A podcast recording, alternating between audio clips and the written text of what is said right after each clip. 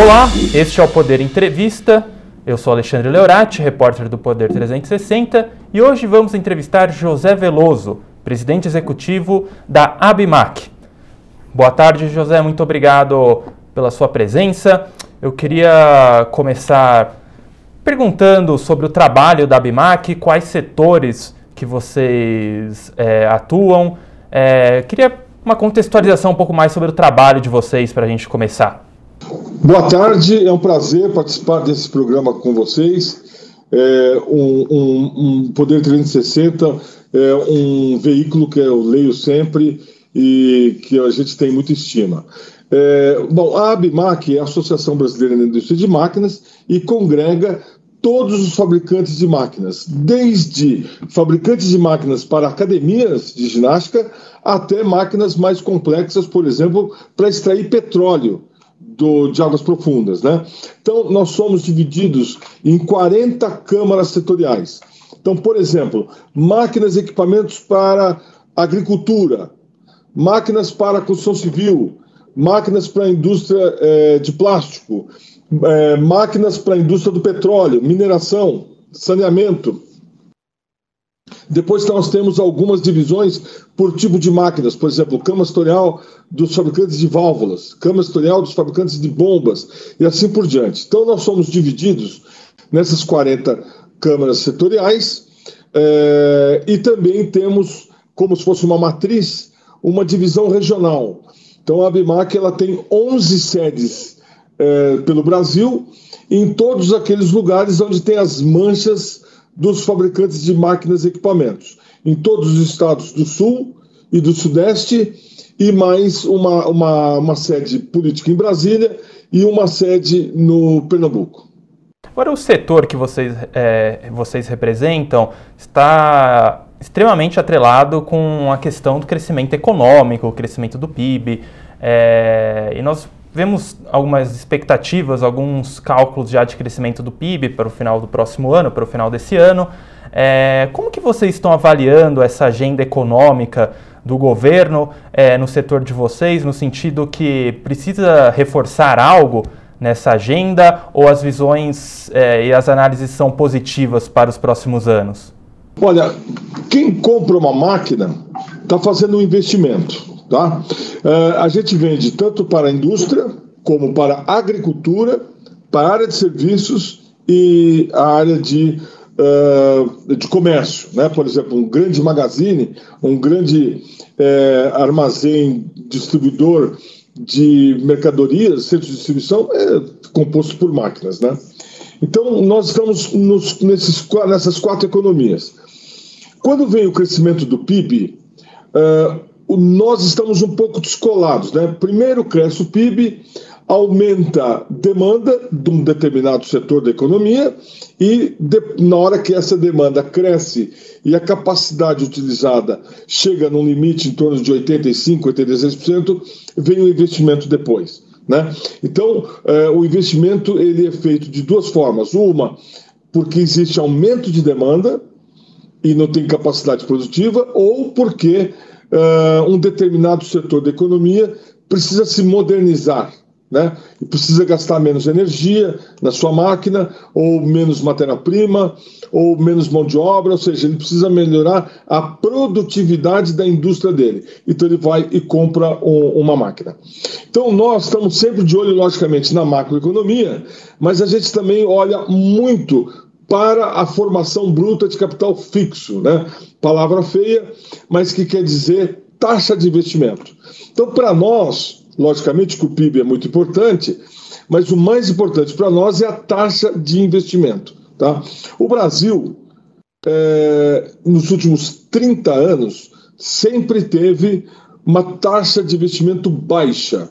Mesmo naquele, no, no início da década de 2000, quando o Brasil teve alguns PIBs positivos e teve aquele booming das commodities, mesmo naquele momento, ainda a taxa de investimento do Brasil nunca foi elevada. É, os economistas é, consensam, tem um consenso entre eles, de que um país emergente como o Brasil precisaria ter uma taxa de investimento da ordem de 25% do PIB para ter crescimento sustentado e terminar com voo de galinha. Tá? Nos últimos 30 anos, eh, a taxa de investimento média do Brasil foi em torno de 18 a 19% do PIB, muito aquém dos 25% necessários. É, se a gente pegar o período dos últimos oito anos, a média foi um pouco mais elevada, foi 20% do PIB. No entanto, depois, eh, os oito anos, desculpa, antes da crise fiscal de 2015. Quando a gente pega a partir da crise fiscal de 2015 e, e, e consequentemente, a crise fiscal, o problema político de impeachment da presidente Dilma, a taxa de investimento despencou. Porque a taxa de investimento ela está atrelada ao crescimento do PIB, mas também ela está atrelada ao índice de confiança. Quando cai a confiança, cai o investimento. Então, a, a, a taxa de investimento do Brasil de 2015 até 2019 foram as menores da história, é, entre 15% e 16% do PIB. Nunca o Brasil investiu tão pouco. A partir de 2019, portanto, um pouco antes da, da pandemia, ela deu uma melhorada, a taxa, passou de 16%. Em 2020, ficou em 16,5%. E agora, em 2021, essa taxa de investimento chegou aos 19%, deu um salto. Com isso, o setor é hoje o setor mais aquecido da indústria de transformação. Não tem nenhum outro setor da indústria mais aquecido que o setor de máquinas. Para você ter uma ideia, nós, quando pegarmos a média entre 2010 e 2013, que foi o principal momento da indústria de máquinas na história do Brasil, entre 10 e 13, nós né, pegarmos a média de 16 a 19, caiu 40%. Então nós ficamos cinco anos numa média 40% menos faturamento do que entre 10 e 13. E agora nós recuperamos metade do caminho. Né? Ou seja, hoje nós estamos 20% a menos do que era em 2013. No entanto, a taxa de crescimento do setor nunca foi tão alta. Então, nós estamos crescendo este ano 34% em relação ao ano anterior. Tá? 34% mais. No ano de 2020, o setor cresceu 10%. E no ano de 2019, nós crescemos 5%. Então, a partir de 2019 começou a crescer o, o, crescimento, né? começou a haver crescimento, que não havia desde 2013, e esse ano realmente expandiu bastante. O motivo? O motivo foi é, a, a, a pandemia ela trouxe uma mudança de hábitos. Então, vários setores da indústria começaram a vender em função da mudança de hábito do consumidor. E esses setores precisavam de investimentos. Então, houve um crescente investimento, por exemplo, na indústria de eh, bens eh, não duráveis, né? Eh, bens de consumo. a agricultura, o booming das commodities na agricultura e na mineração elevaram muito o nosso faturamento. Outro setor que, que melhorou muito é infraestrutura construção de estradas e saneamento. Esses setores ligados à infraestrutura, eles estão recebendo investimentos externos através de parcerias públicos-privadas, concessões e tal, e também tem puxado o, o nosso crescimento. Então o setor ele vem crescendo bastante uh, e a gente tem que ver também que esse crescimento, uma parte dele é retrovisor, né? uma melhora do PIB, é, que nós estamos experimentando, e a outra parte é o empresário olhando para frente e acreditando para fazer investimento. Bom, se isso vai permanecer, agora é a grande questão. Né? A gente tem alguns números da economia que estão piorando, né? por exemplo, a inflação. É, a gente estava num período de juros baixos e, juro, e não existe melhor ambiente do que juro baixo para quem quer fazer investimento. Né?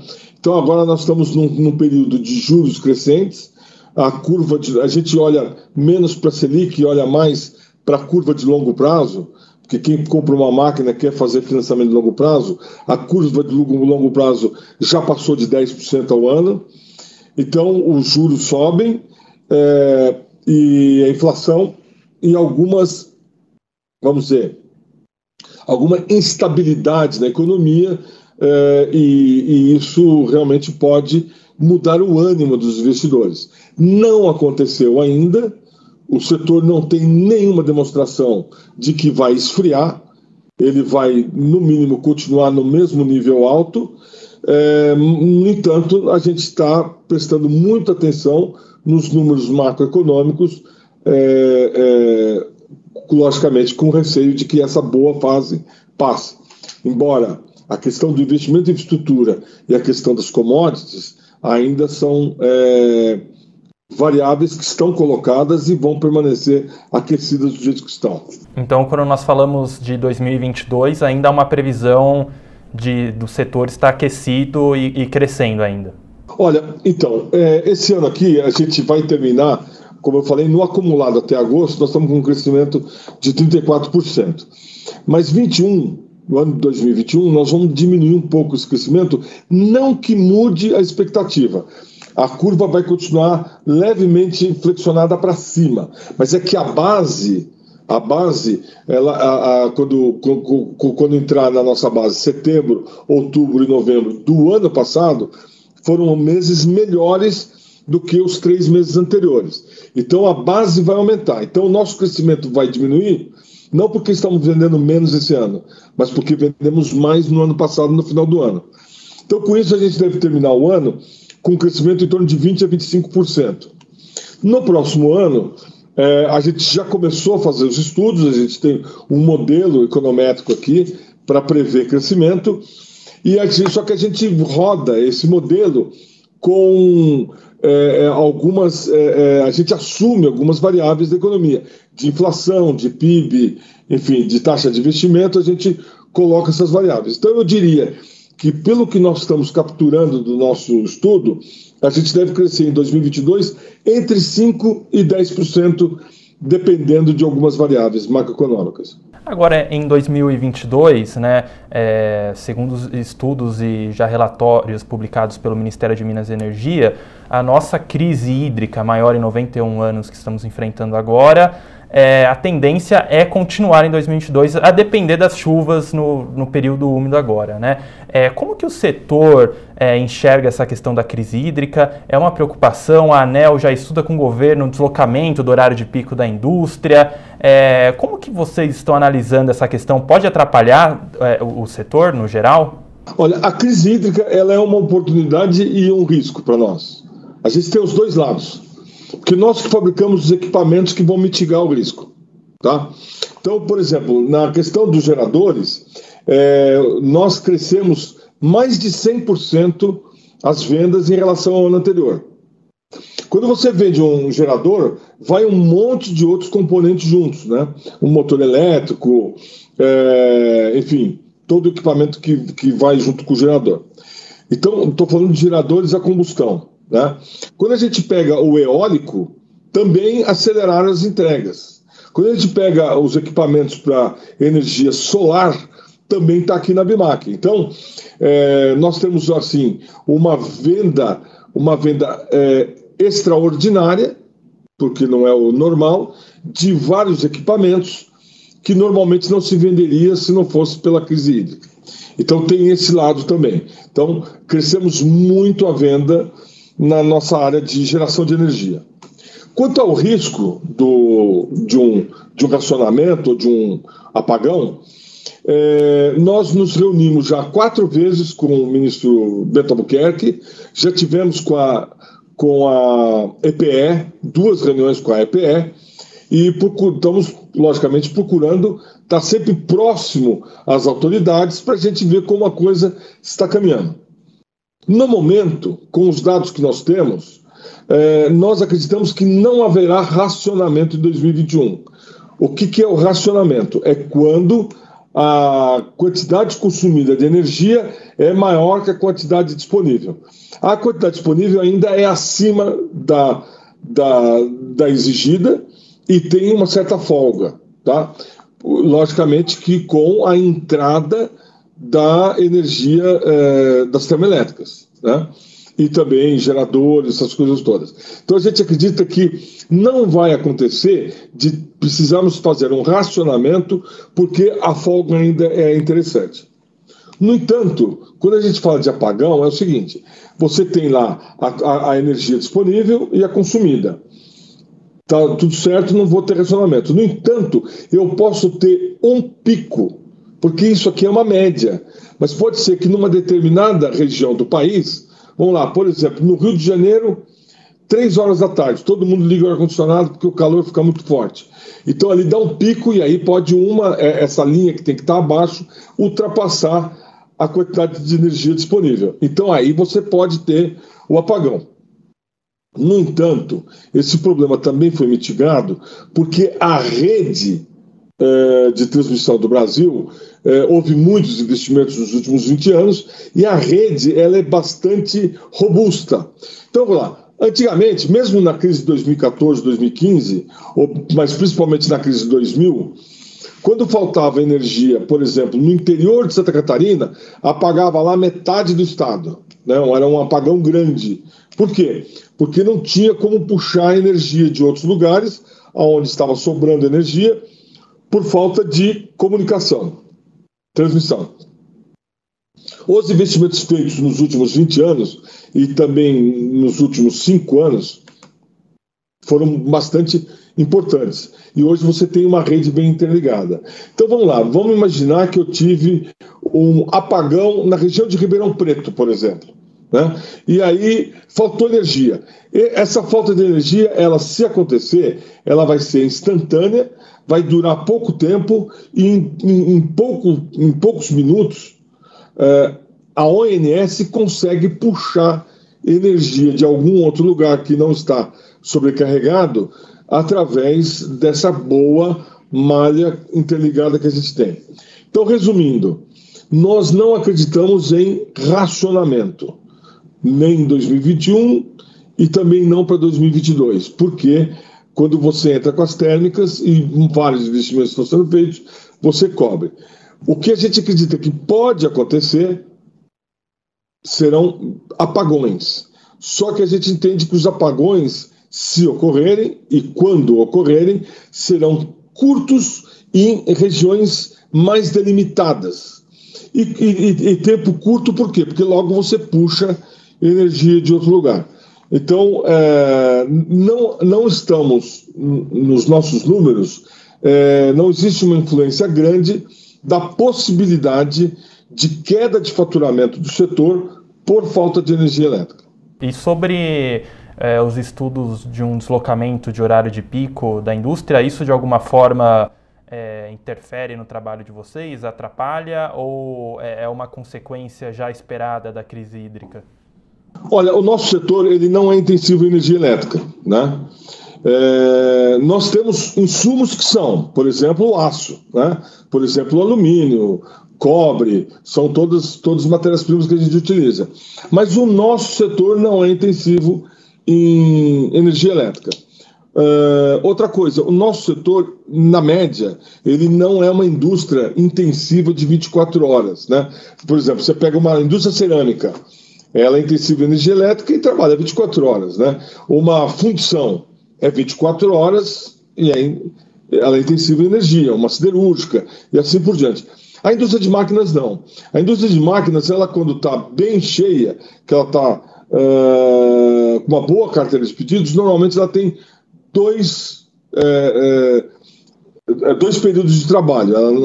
Dificilmente uma indústria de máquinas trabalha 24 horas. Então, com isso, é muito fácil eu operar a, a, o, o, meu horário de trabalho, né, entrada e saída de pessoal, fora dos horários de pico. Então, a indústria de máquinas, ela já é uma coisa tradicional, ela não trabalhar nos horários de picos da operadora. Então, a gente faz um escalonamento da mão de obra e, e, e só liga a máquina quando tem mão de obra, né, é, fora dos horários de pico. Esse programa que o Ministério das Minas e Energia lançou, que é esse um, um bônus, né, um benefício para a empresa que operar fora do horário de pico, isso é uma coisa boa, né? A empresa aluga um gerador, né? ela aluga o gerador, no momento do pico ela entra com o gerador, vai trabalhar com o gerador três horas e fora do pico ela, ela volta no, na rede. No entanto, a única crítica que nós fazemos é que o bônus dado pelo Ministério de Minas e Energia ele é pequeno, ele ainda é baixo, né? Então a gente acha que a ideia é boa, ela vai trazer resultados para eliminar problemas de pico, mas ela deveria dar um bônus maior para as empresas para ter uma adesão maior. Hoje, quando o empresário ele quer comprar uma máquina, independentemente do setor, é, especialistas do, do setor de máquinas falam que há um problema hoje no Brasil de financiamento dessas máquinas. Né? Há uma grande necessidade de financiamento dessas máquinas pelo tamanho né, desse investimento. É, e aqui no Brasil existiria um, um, problema de financiamento desse tipo de, de, de, material e, além disso, a questão dos juros. É, com, e esse problema hoje mesmo ele é real para os empresários aqui no Brasil e qual é a solução dele? Olha, esse é um dos maiores problemas para a inibição dos investimentos no Brasil. Se não for o maior problema. É, eu costumo dizer para o governo e para o BNDES nos últimos anos aí, que tem um monte de gente querendo comprar máquina e um monte de gente querendo vender máquina, um monte de gente querendo modernizar a sua produção, entrar na, na, nas novas tecnologias da indústria 4.0. Eu quero vender a máquina e o negócio não sai. Não sai por causa do, do financiamento. Quando a gente fala de bens de capital, máquinas e equipamentos, normalmente um empresário compra uma máquina para fazer a depreciação dele dependendo se for acelerada, por exemplo, em cinco anos. Em qualquer lugar do mundo, e não no Brasil, qualquer lugar do mundo, uh, um bem de capital, um investimento, é feito com um financiamento compatível com o tempo de depreciação do negócio. Tá? Então, o custo da máquina ele vai se depreciando ao longo do tempo. Então, o empresário ele quer ter o desembolso de caixa para pagar o financiamento nesse mesmo período de tempo. Segunda coisa, os juros têm que ser compatível com o retorno do negócio. Então, se eu tô, tenho uma taxa interna de retorno, ela vai aumentar e aí vai talvez inviabilizar o investimento se se o financiamento for muito caro. Por quê? Porque uma máquina, ela é nunca o preço de uma máquina é analisado pelo valor da nota fiscal. Sempre o preço de uma máquina, o tamanho de investimento é feito trazido a valor presente. Ou seja, eu pego meu financiamento, por hipótese, cinco anos, eu pego todos os juros que eu vou pagar cinco anos, trago a valor presente, somo ao valor da máquina e é esse o valor que eu, que eu vou levar em consideração no meu cálculo de retorno. Ou comparar com o preço de uma máquina importada. No mundo inteiro, qualquer lugar do mundo que, que, que tem uma indústria de máquinas, é, a indústria de máquinas ela apresenta um orçamento junto com o financiamento. Tá? Se a gente pegar os nossos concorrentes, que é Estados Unidos, Alemanha, Itália, Suíça, Reino Unido, França, Coreia, China e Japão, são os nossos concorrentes, em todos esses você vai encontrar financiamento junto com a máquina a 1% ao ano. Moeda, moeda forte, lógico, mas a 1% ao ano né, de juros. Agora vamos para o Brasil. Aqui no Brasil, o melhor juros que tem para compra de máquinas é o do BNDES que é variável de acordo com o, o, o, o spread que o banco repassador colocar. Porque quando você vai comprar uma máquina, você vai num banco particular, ou no, na, na, na, na, Caixa Econômica, ou no Banco do Brasil, ou uma cooperativa de crédito, você vai chegar lá no banco, é, vai ter lá a linha de financiamento, vai ter o custo que ele vai pagar para o BNDES e mais um spread que o banco vai colocar. Tá? Em média, com o spread do banco, o custo de financiamento no Brasil está entre 10% a 12% ao ano. 10 a 12% ao ano. Quando você joga 5 anos de financiamento e traz a valor presente, você está aumentando o valor da máquina em mais de 30%, 40%. Então o que acontece? Tira a competitividade do, do da máquina, né? fica mais caro o investimento. E qual é a consequência disso? Nós fizemos uma pesquisa entre os fabricantes de máquinas e hoje no Brasil, por absurdo que possa parecer, 76% das máquinas comercializadas no Brasil são comercializadas com o capital próprio de quem compra. Ou seja, o, a, o comprador ele compra uma máquina com dinheiro do caixa dele, sem fazer financiamento. Ora, isso não existe em lugar nenhum do mundo. Então, o que, que, eu, o que a gente costuma dizer para o Ministério da Economia e costumamos dizer lá para o BNDES, que faz parte da equipe econômica, uh, qual é o resultado disso? Que a taxa de investimento no Brasil e o PIB do Brasil, um dos freios né, de não crescer mais é esse. Porque se é, é, é um consenso entre todos de que o Brasil vai crescer através de investimento. Né? E, o, e o investimento é inibido por falta de, de, de crédito competitivo. Tá? Eu quero colocar aqui uma observação importante: não falta dinheiro. Não falta dinheiro no BNDES, não falta dinheiro no Banco do Brasil, não falta dinheiro na rede privada.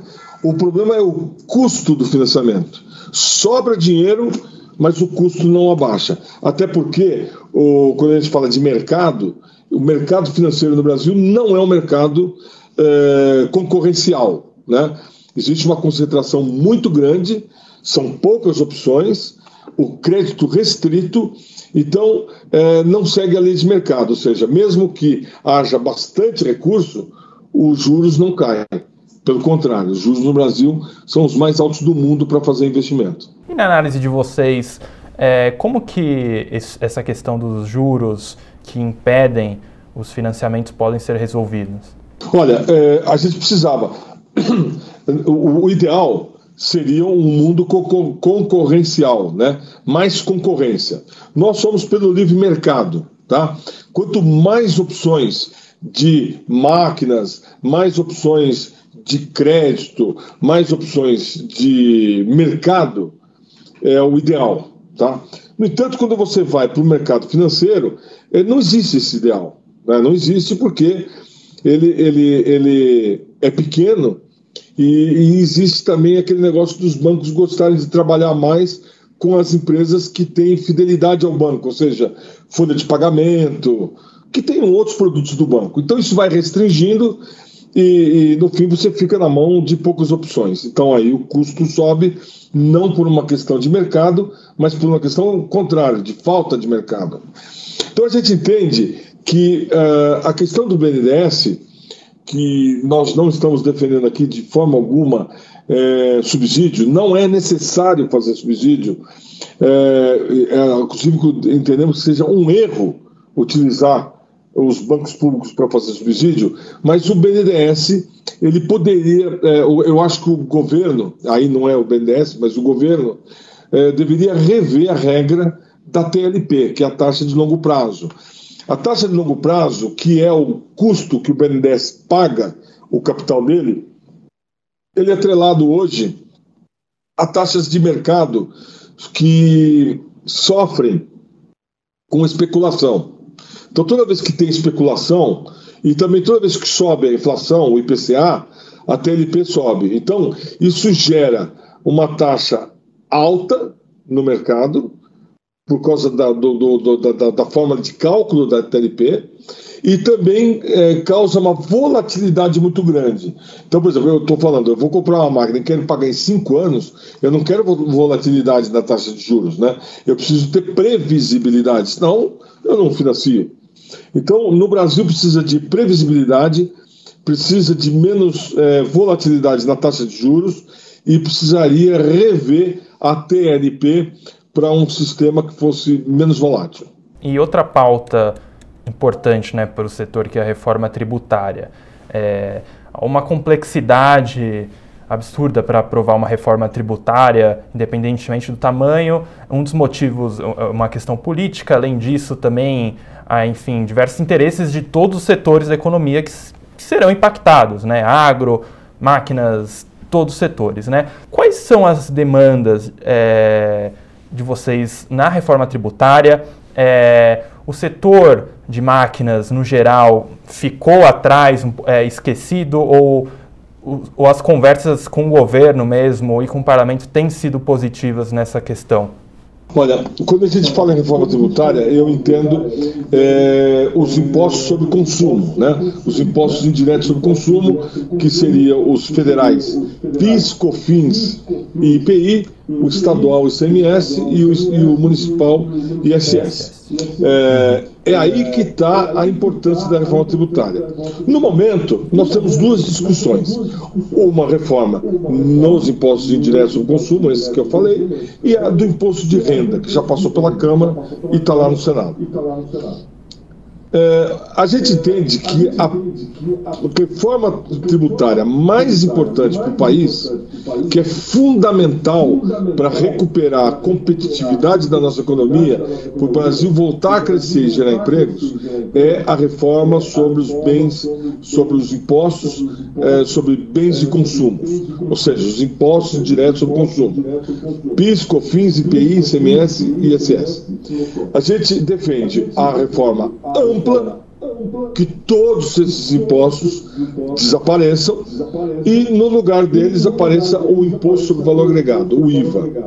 Existia um projeto que a gente acha muito bom, que é o projeto da, do deputado Aguinaldo Ribeiro, que foi uma junção da PEC 45 e da, que estava na Câmara e da PEC 110 que está no Senado, é uma junção delas, mas o Aguinaldo Ribeiro, deputado, ele conseguiu equacionar vários problemas é, de alguns setores que não poderiam ter aumento de custo relativo. Por exemplo, a área de educação, a área hospitalar, consultas é, médicas, transporte coletivo, tudo isso foi é, resolvido no projeto dele.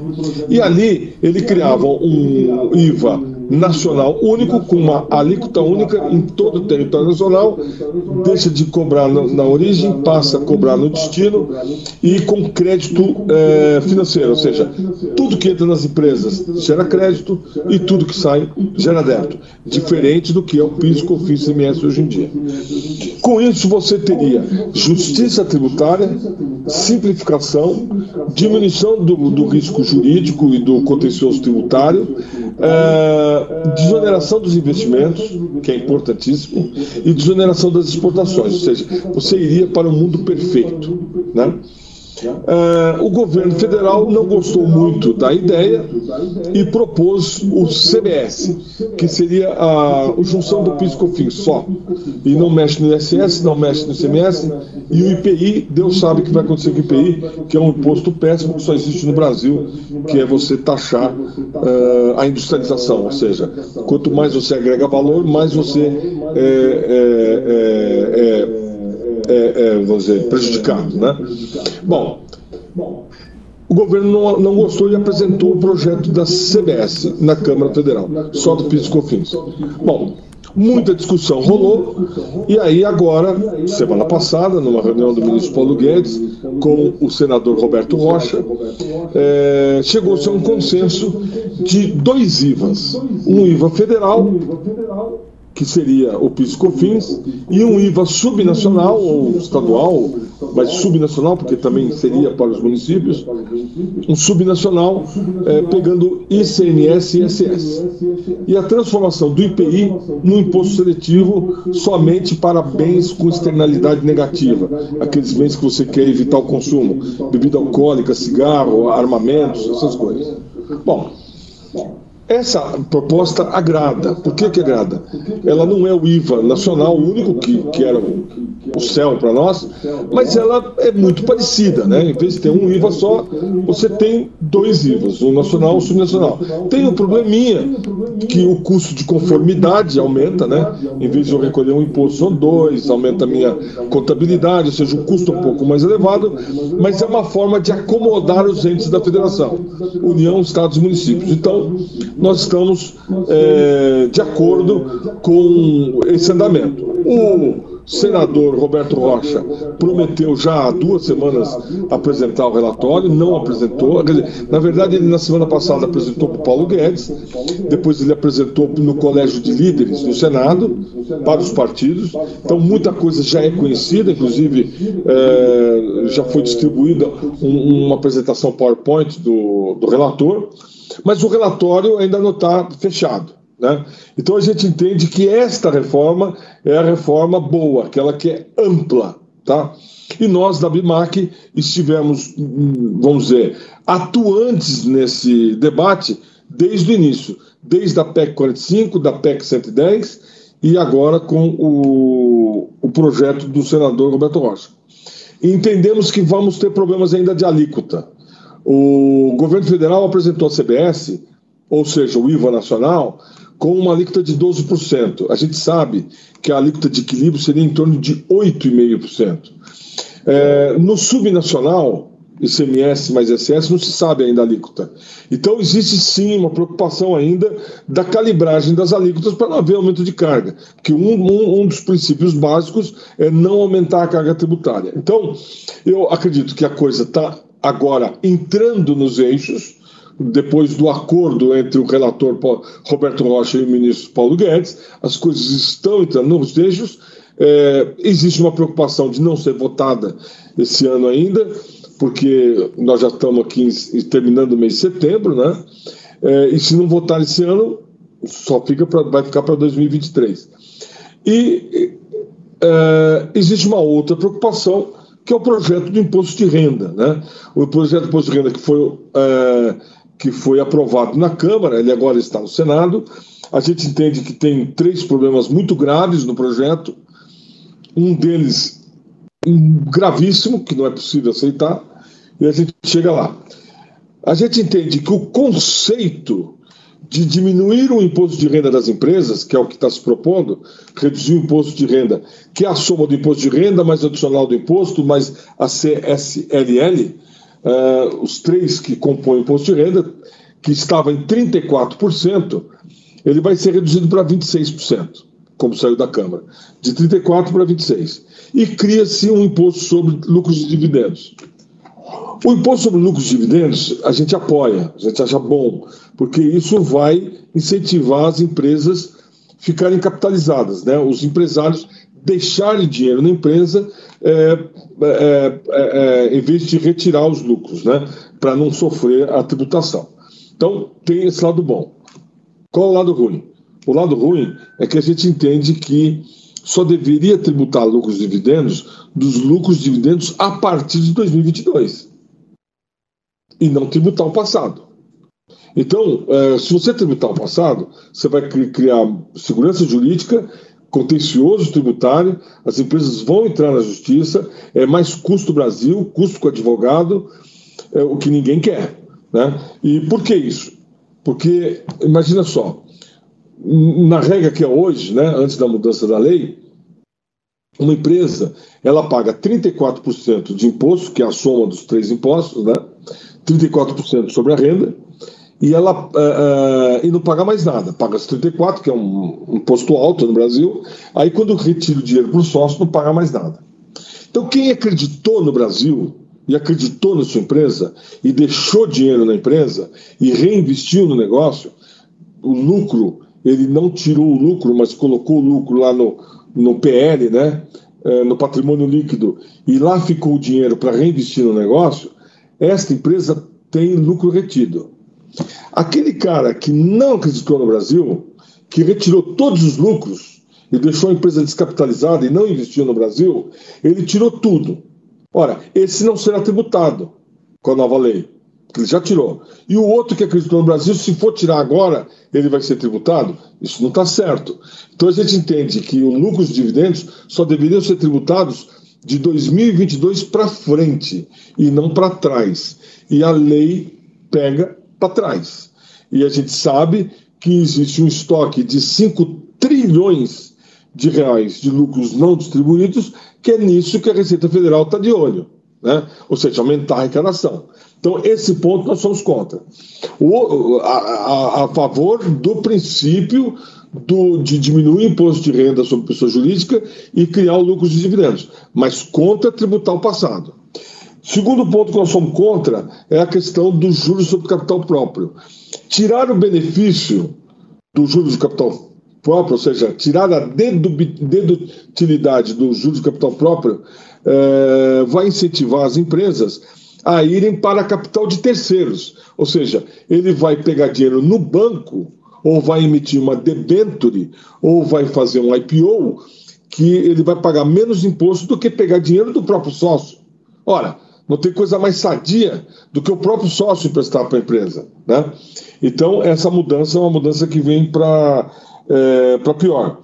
E, e, por último, é, quando o governo isentou as empresas até faturamento de 4 milhões e 800 por ano, ou seja, uma empresa que fatura até 4,8 milhões de reais por ano vai ficar isenta do imposto sobre distribuição de lucros e dividendos. E vai ter uma redução da carga tributária de 34 para 26. Ora, você vai ter uma grande diminuição de carga tributária e não vai ter lucros e dividendos. Então o que, que vai acontecer? Todo mundo vai querer faturar até 4,800. O que, que vai acontecer com isso? Um, um, um empresário que tem uma empresa que fatura 9, ele vai abrir uma outra empresa, vai dividir o faturamento, vai ter duas que fatura 4,5 para pagar imposto. Outra coisa, é, vai incentivar a pejotização. Então, o projeto que lá atrás, um, um, um dos, uma das, uh, dos objetivos desse projeto, quando nasceu, era diminuir a pejotização, ele, do jeito que ficou na Câmara, ele está incentivando a pejotização, que é legal. Então, ele tem esses três pontos ruins.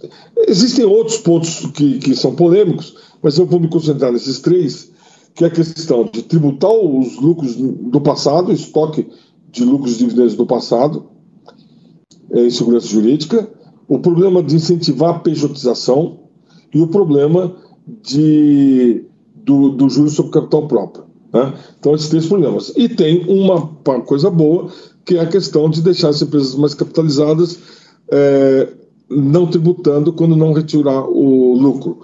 Enfim, é, mas não acreditamos que essa seja a grande prioridade do Brasil. A grande prioridade do Brasil é a outra reforma que eu falei antes, dos impostos sobre consumo. José Veloso, muito obrigado pelo seu tempo. Também agradeço a você que nos acompanhou. Até mais.